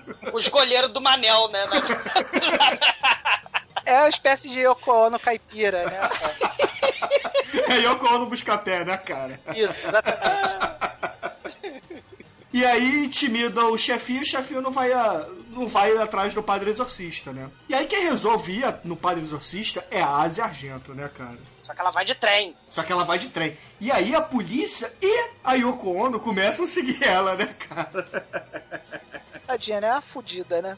E ela escuta a voz do Jaga, do Bill Kenobi? Claro que não. Ela escuta a voz da mamãe dela, bruxalinha branca, e ela, a sargento, fica invisível, no meio da livraria que a polícia não vai te ver. Cara, o policial passa por ela, cafunga nela, é, Bota o baba nela. na cara dela. Cara, e, e ela fica Ela invisível. põe a capa de invisibilidade da Sheila, né? Tipo. É, É o Frodo ali, né, cara? É, e, e, cara, e- e- ela fica invisível à polícia, né? E só que não a bruxa do mangá, né? A bruxa Yoko Ono do mangá, né? Ela, ela tem o seu dente de ouro e vai perseguir dentro Só do se for ouro negro, né, Douglas? Porque É, puta claro. que pariu, né, cara?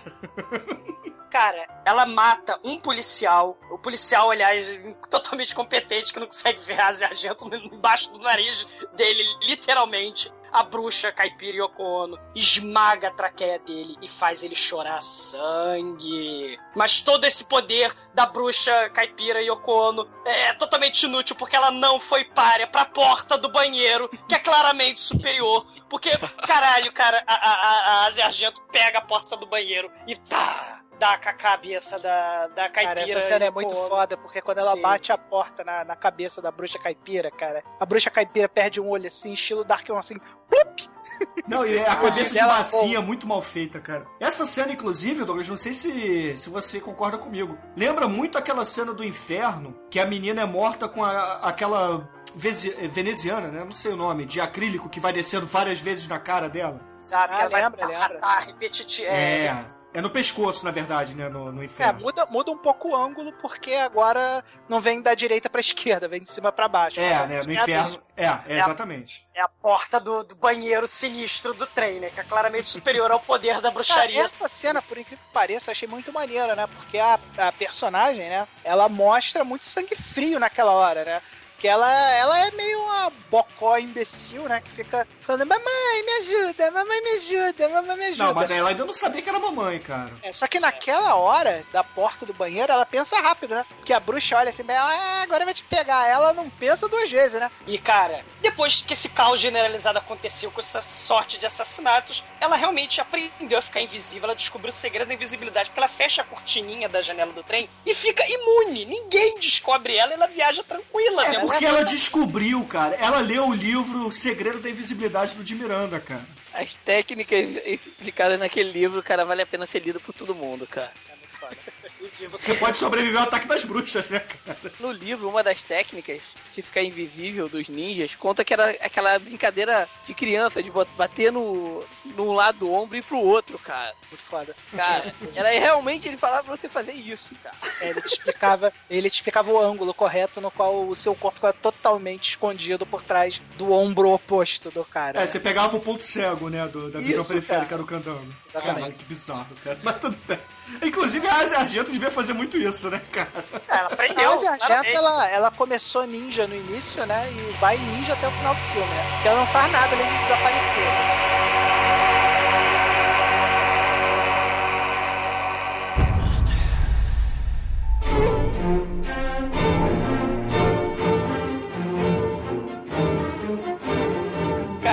A Asia Argento, ela invisível, a polícia, fechando a cortininha da janela do trem, que acabou de ter dois assassinatos grotescos, ela parte em direção a uma comunidade rural, atrás de um padre exorcista. E, e lá, né, né, nessa comunidade rural, ela encontra a Marta, a bruxelinha branca lésbica, que era amiguinha ou algo mais da mãe dela, né? Que, que era a bruxelinha branca também e talvez algo mais. Não, mas, ô Douglas, essa bruxa, inclusive, conta pra Asia Argento que os pais dela não morreram num acidente de carro, sei lá o que foi, é, que eles morreram, na verdade, assassinados, né, cara? E a Asia Argento, como uma bela atriz, você percebe que ela fica chocada com isso, né, cara? o padre explica que a mãe é, da Argento, ela lutou contra a Mater Sus- Suspiriorum, né, do, do primeiro filme, do Suspiria, e é por isso que a Mater Suspiriorum ficou decrépita daquele jeito, porque ela tava ruim daquele jeito lá no, no final do, do clímax do filme do Suspiria, né? Só que a mãe dela, na verdade, não conseguiu matar a, a Mother Suspirium e aí ela morreu, né? Foi assassinada pela seita do mal. Isso, é. E, e os pais dela, né? Os pais É, da os Argento pais. foram assassinados, né? O que que acontece? As duas, né? A Mater Suspiriorum e a Mater Tenebrarum já morreram. O padre fala, o padre exorcista fala. Só falta Lacrimarum, que é a mais cruel, a mais bonita, a mais poderosa, e ela Salve, quer salve. e ela quer iniciar o segundo reino de bruxaria no planeta. Mas aí a, a população, né, que a gente estava falando, né, que tinha um sujeito que- com pé de cabra quebrando vidro, o outro esfaqueando o outro, aí já tem um crescendo na loucura e na insanidade da população, né? É, que ela começa a causar caos, medo, horror, desespero mesmo, né? Por causa da, da Mater Lacrimarum. Eles começam a queimar a igreja, né? Começam a, a, a, a, influenciar a mente das pessoas. Inclusive, quando o padre dá mole, o padre exorcista, e fica sozinho, a ajudante, numa cena espetacular, no segundo infanti... no segundo não, no terceiro infanticídio do filme, a, a, a ajudante, a capanga do, do padre exorcista, canibaliza o seu próprio bebê e esfaqueia o padre, mata o padre, a facada, e depois corta a própria garganta numa cena espetacular, cara. Viva a Daria Argento, adoro esse filme.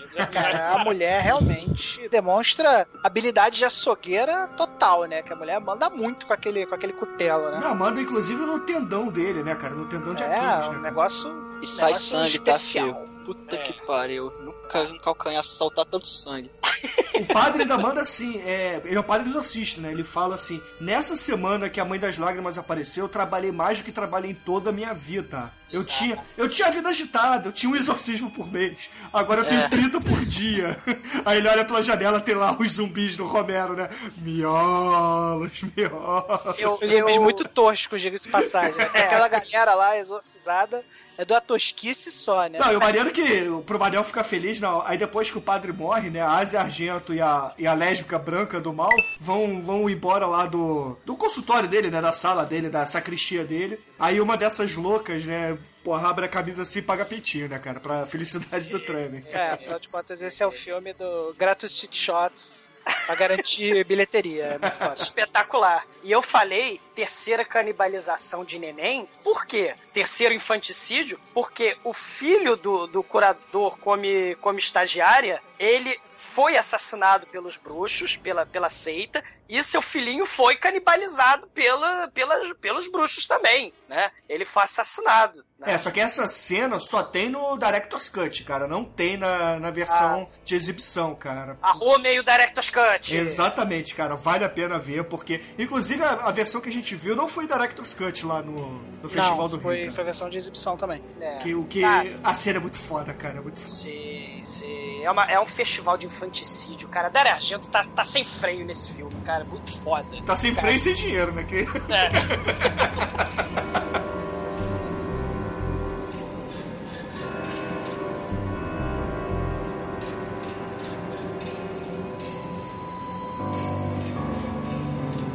A Marta, que é a bruxalinha branca, tem o seu apartamento, tem o seu próprio santuário, com sua lésbica particular, cara. e tem o momento purpurina, pozinho, pirlim-pim-pim, muito I See Dead People, cara. Muito foda essa cena. E aí, inclusive, que a gente descobre que o Obi-Wan Kenobi do filme, na verdade, é a mamãe da, da Asia Argento, né? Exato, exato.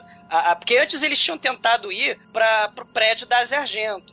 Mas aí tem aquele detalhe da arquitetura, né? A, a- a luz do prédio antigo é de corda. Você, hoje em dia, quando sobe no seu corredor, as luzes são automáticas, né? Você anda, a luz tem um detector de movimentos, a luz acende. Quando você passa, depois de um determinado tempo, ela apaga. Só que nesse filme, como é um prédio antigo, você vai na parede, dá corda, literalmente corda, como se fosse um despertador antigo ou então um brinquedo antigo, e a corda vai voltando, né? Quando a corda termina de voltar, a luz apaga.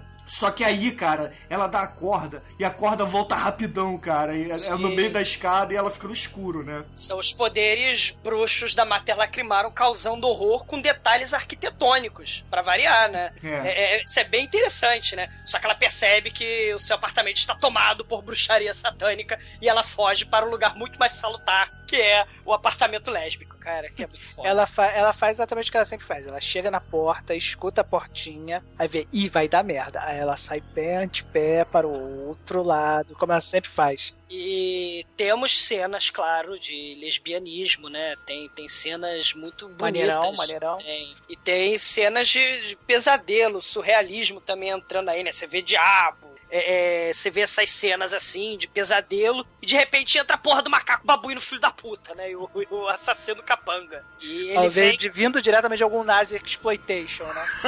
Pode ser. e, e ele vem com a lança que penetra a lésbica, né, cara? Literalmente, né, cara? Ele penetra. cara. É, É, cenas que é do cena caixão total, né, cara? É, porque essa cena, cara, Bruno Matei botou um rato pra entrar por um buraco e sair pelo outro, né, cara? Nesse filme, Dario Argento bota a lança pra entrar por um buraco e sair pelo outro, né? No melhor estilo canibal holocausto, né? Exatamente. Peculiar.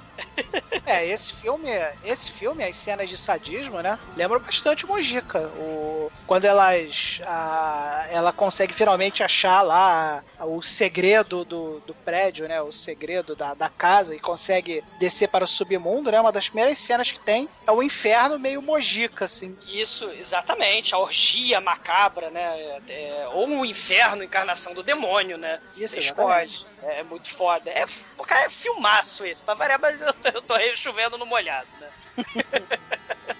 Bom, resumindo, o Macaco do Mal e o Agronopolos, que não é corcunda, fazem gore, gore, gore, gore nas lésbicas, né, cara? E a Asia Argento foge porque a mamãe fala, ó, já tá tarde pra ela. já Exato. foi até o cabo, né, cara? Até o punho já entrou. E ela foge, né? E o Michael vai atrás da Sarah. Lembra do Michael que foi assassinado, sodomizado pela, pela seita, né? O curador? Ele vai atrás da Sarah. Mas ele é um zumbi sem vida reanimado pela Mater Lacrimarum, né, cara? Pra matar a Sarah. É, cara, tem de tudo nesse filme. E beleza, aí ela resolve que vai visitar o alquimista que o Michael tinha contado pra ela, né? O Michael que acabou de ser assassinado, inclusive. É, depois de várias horas de filme, ela resolve finalmente fazer alguma coisa de útil que é procurar a porra do, do alquimista. E aí, cara, quando ela chega no alquimista, tem o exame do mal, né, cara? Tem o spray paralisante. Caralho. Cara, Paulo Coelho ficaria feliz ali, né, cara? E aí ele pega aquela lente verde esquisita. Ele pega né? um Ray-Ban gigante, cara. Ele pega um Ray-Ban gigante, assim, dos chips, bota na frente dela. Ele pega a lente do óculos Ray-Ban de Itu e coloca na frente da mulher, né? É o óculos do Didi, né, cara? Aí ele faz um exame muito técnico na mulher, né? E fala pra ela: seguinte, nós alquimistas somos bons nem maus, nós somos lawful neutrals. Então, tu vai ter que se virar sozinha, mas para não dizer que eu sou um cara babaca, toma aqui o livro que explica tudão. É, é, ele fala finalmente onde é o prédio, onde é o Sanctum, onde está a Mater Lacrimarum. E, cara, assim, essa parte do filme, né, você a gente tava falando da questão do roteiro, numa mágica do sem nexo, num primor da falta de sentido, né, típica do Dario Argento, o alquimista e o seu ajudante são capturados, levados pro prédio, pro Sanctum, algemados e torturados antes da Sarah chegar no prédio. É impressionante, cara. É impressionante, porque ela sai do, do, do prédio do alquimista, fica passeando em Roma e chega no, no, no prédio das ruínas.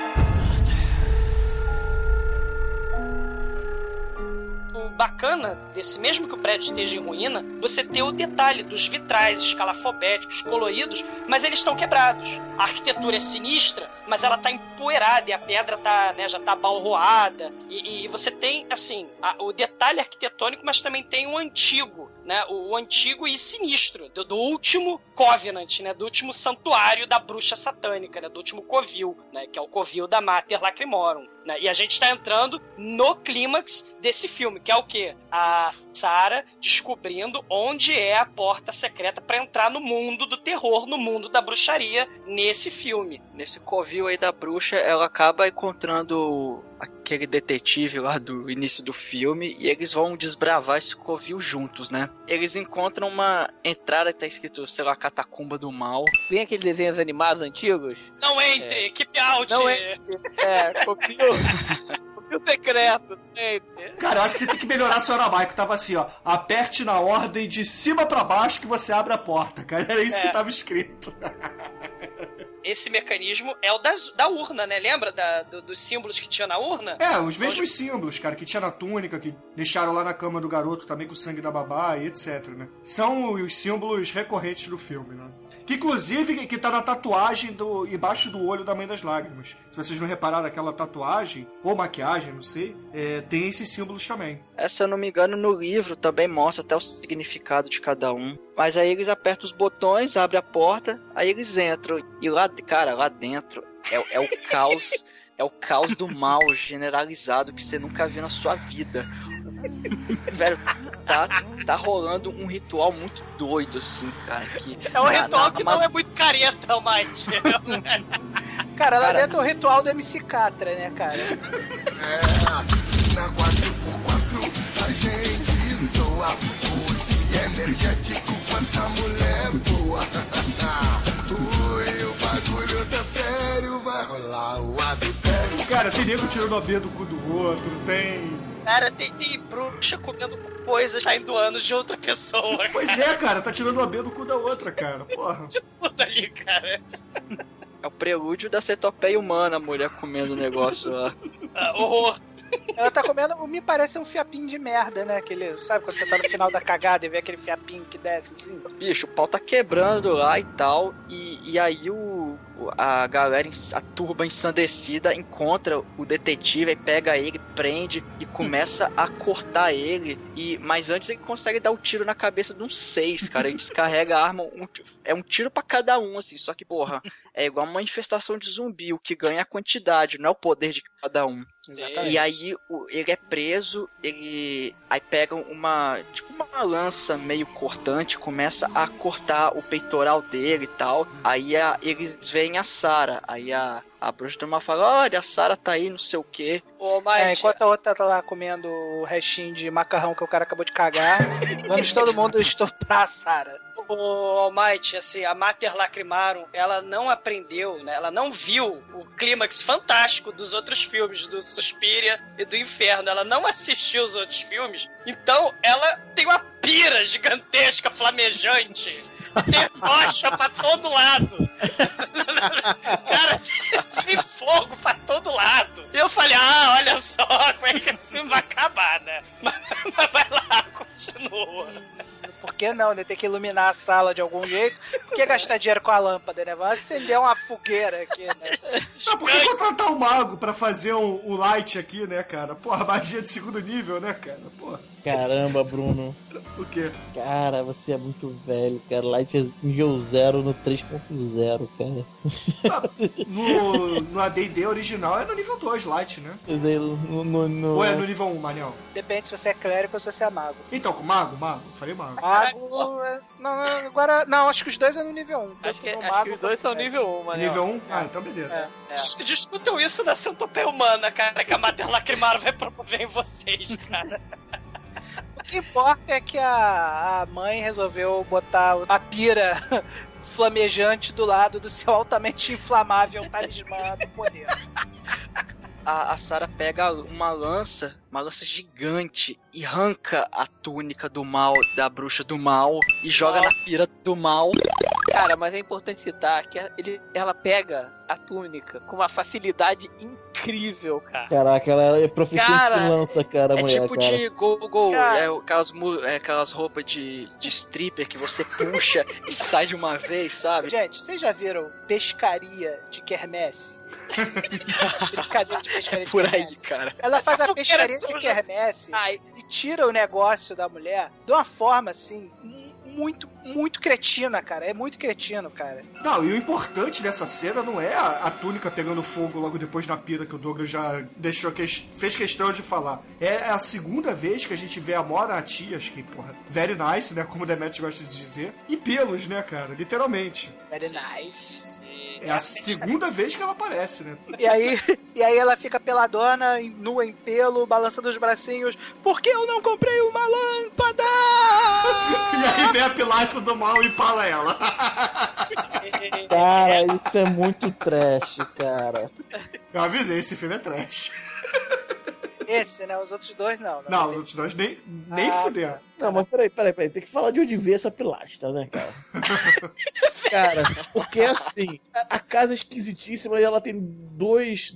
Parece, um, parece que ela é a representação do Batman. Tem duas orelhas de morcego, assim, ela É, bate. tem dois chifres, né? É, Dois lá em chifres. cima. É. Aí, pedra dá mergulho, assim, né? Aí você mergulha na piscina, assim, lá do alto, você vai e fica reto em relação ao fundo da piscina, igualzinho. Ele vem numa, na descida, assim, que ele pega aquele ar, manja. Parece que ele vem no vácuo do outro carro. O pela vem que vem, né? Vem que vem, cara. Cara, isso aí, gente, é aquele detalhe arquitetônico, né? É, Sempre tem nos filmes do Dario Argento também alguma coisa escalafobética na decoração. No caso, a decoração é o, é o cara de asa que desce lá. Que... Cara, Então, a a- minha- a minha- rapidinho, gente. A minha interpretação sobre o final desse filme é que o poder mágico desse manto aí que foi queimado é o poder de evitar a justiça divina, né, cara? Porque quando o, o manto tá lá no corpo da mulher, nada acontece com ela, né? Aí quando a dona Argento faz a pescaria de quermesse e joga o manto no fogo, né? Aí Deus tá liberado pra soltar a justiça divina em cima da mulher, né? Que aquele pilar caindo em cima da mulher não tem outra explicação senão Deus é machina, né? Deus olhou e falou: Tu vai tomar isso aqui, filha da puta!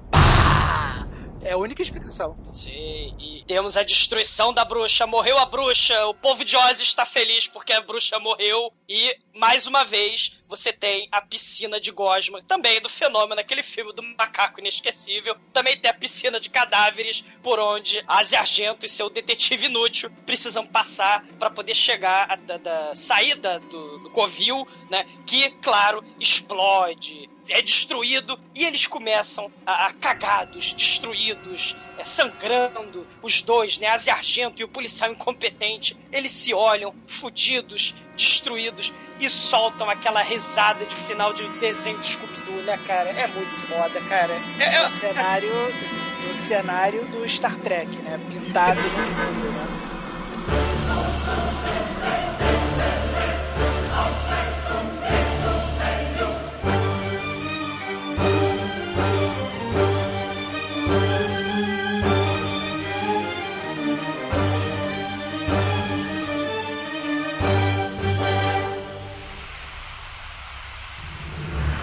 Querido Anjo Negro, quais são suas considerações finais e nota para Mãe das Lágrimas?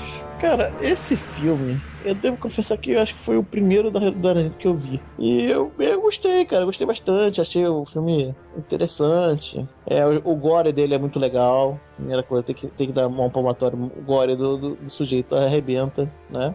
Mas esse filme, cara, tem a atriz horrorosa. Tudo bem que é gostosa, mas é horrorosa mesmo, uma nota certa. Tem a cena final mais anticlimática que já vi num filme. Cara, consegue ser pior que o do, do Last Boys.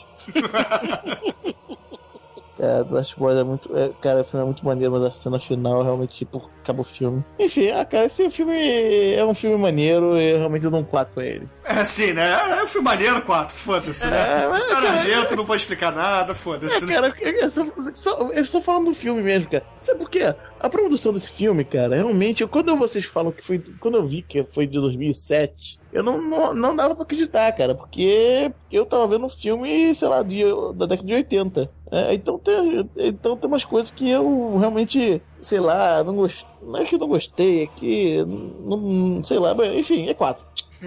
ok, ok. E você, Nelsinho, quais são suas considerações finais e nota para Mãe das Lágrimas, do mestre Dario Argento? Cara, eu gostei muito do filme. Eu confesso que eu vi primeiro a Mãe das Lágrimas pra depois ver os outros. Então, foi um filme que me deu vontade de ver toda a trilogia. Eu concordo com o Demetrius que o final é. chega a ser ridículo, então dou nota 3. Beleza, beleza. E você, Tremer, quais são suas considerações finais e nota para o único filme trash da trilogia das bruxas? Bom, eu não sou muito fã do cinema italiano, apesar de gostar bastante do- dos filmes do Dario Argento, né? Mas não é o meu filme preferido. Eu acho filmes bons, mas alguns filmes do, do Argento, como o Inferno e o Suspiria, eu acho filmes que são realmente muito endeusados, assim, e não são tudo isso, né? Então, eu vou daria o 4 pro Suspiria, né? No caso, mas não é o Suspiria que eu tenho que dar nota. Como eu tenho que dar nota pro Mother of Tears, né? É, eu ficaria em alguma coisa entre 4 e 3. Mas, como pra mim o top do Dario Argento é o Suspiria e o Prelúdio pra Matar, né? Eu vou, infelizmente, vou dar 3 pro, pro Mother of Tears, que apesar de ser um bom filme, um filme bem divertido, tá longe de ser um filme perfeito, cara. E você, Almighty, qual é a sua nota para este trash que a gente falou hoje, o último filme comentado? Exatamente por ser trash, eu não vou reclamar muito de atuação, de coisa tosca, porque realmente, porra, é tosco mesmo. Só que é, é um filme maneiro, é divertido, tem gore, tem nudez, tem violência, tem, tem mulheres ficando invisíveis, tem Yoko Ono sendo morta, que isso já ganha muitos É. pontos. É. É, é um, cara, é um filme que quem curte trash tem que ver. É muito, o filme é legal pra caramba, é divertido, passa rápido. Então, eu fico também entre 3 e 4, só que eu acho que ele chega mais perto do 4 do que do 3, então eu vou dar uma nota 4. Ah, beleza, beleza. E você, exumador, quais são suas considerações finais? E claro, a sua nota para Mother of Tears, do grande Dario Argento. Mother of Tears veio coroar, veio com tudo, veio sem pudor, veio com filme de arte ao caralho, eu sou trash mesmo, eu sou Dario Argento. E ele fez o filme com, com a Asia Argento falando que quem se Dead People, tem peitinho, tem, cara, tem padre exorcista, tem canibalismo de criancinha, tem gore pra todo lado. Cara, tem homenagem a, a- outros filmaços do Dario Argento. Cara, ele fecha de forma genial e, claro, né, do jeito muito particular do Dario Argento, a trilogia, privilegiando sempre a tensão, a- a- o terror, o irracional, né, ao invés da explicaçãozinha, né, da- de roteiro, de, de, de lógica em roteiro, né, Argento não é nada disso. Ele, cara, ele pega o fundamental, que é, que é o escopo de, de- do fundamental de todo filme de terror, de grande parte, da maioria dos filmes de terror, que é o filme do terror da casa mal assombrada. Esses três filmes, né, a trilogia das mães, se passam em casas mal assombradas, e ele vai usar de forma genial esse clichêzaço de filme de terror, cara. Pra finalizar, cara, participar de, de um filme do Dario Argento assistindo, atuando, né, ele é obcecado. Ele é perfeccionista, é do jeito dele, tem que ser do jeito dele.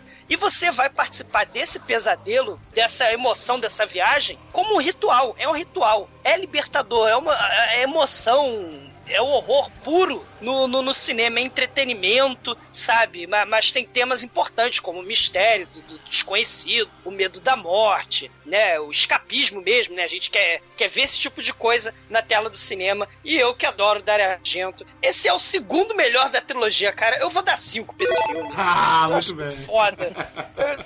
esse filme é muito foda, cara. Tem, tem tripas, tem peitos, tem canibalismo, tem criancinhas morrendo, cara. É isso que eu tenho a dizer. E a minha nota, queridos ouvintes, é uma nota 5 também. Por quê? Porque esse filme eu tô avaliando ele como um filme trash, tá? Por isso que ele recebe a mesma nota, na minha opinião, do que Suspira e Inferno, que não são filmes trash e tem os seus 5 por outros motivos, tá? Mas como um filme de diversão, um filme trash, porra, a gente tem as cenas gore que são maneiras pra caralho, a gente tem cenas de nudez pra caralho, a gente tem um, um, um baldo genérico italiano no filme, cara, que é muito bom. É, não tem faíscas caindo do teto, mas porra, tem pilastra caindo do teto, que é empalando bruxo. Então isso é muito bom, cara. Então, é uma nota 5. E a média final aqui no podcast para Mãe das Lágrimas é uma nota 4, cara. O que é uma nota muito justa, bem razoável para esse filme, cara. E conclamo mais Dario Argento no podcast. É fundamental, é imperativo.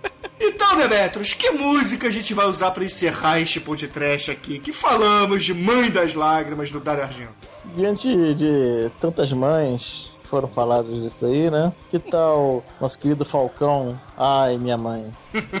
Ai, caralho. Falcono. Então, beleza, ouvinte. Fique aí com o Falcão. Ai, minha mãe. E ai, que horror. Até semana que vem. Esse CD original, cara, é orgulho. Eu tenho também. Foda, cara. Dinheiro não é tudo, mas é 100%.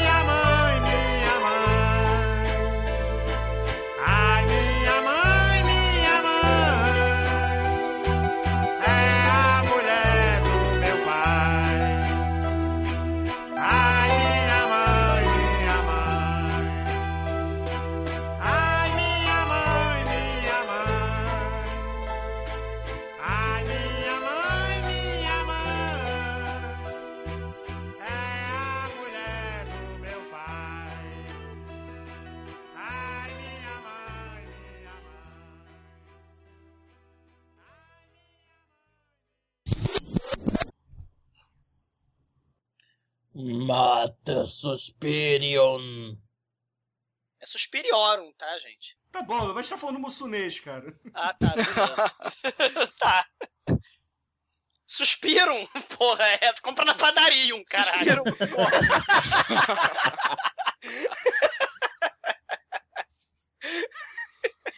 ai, ai, excelente.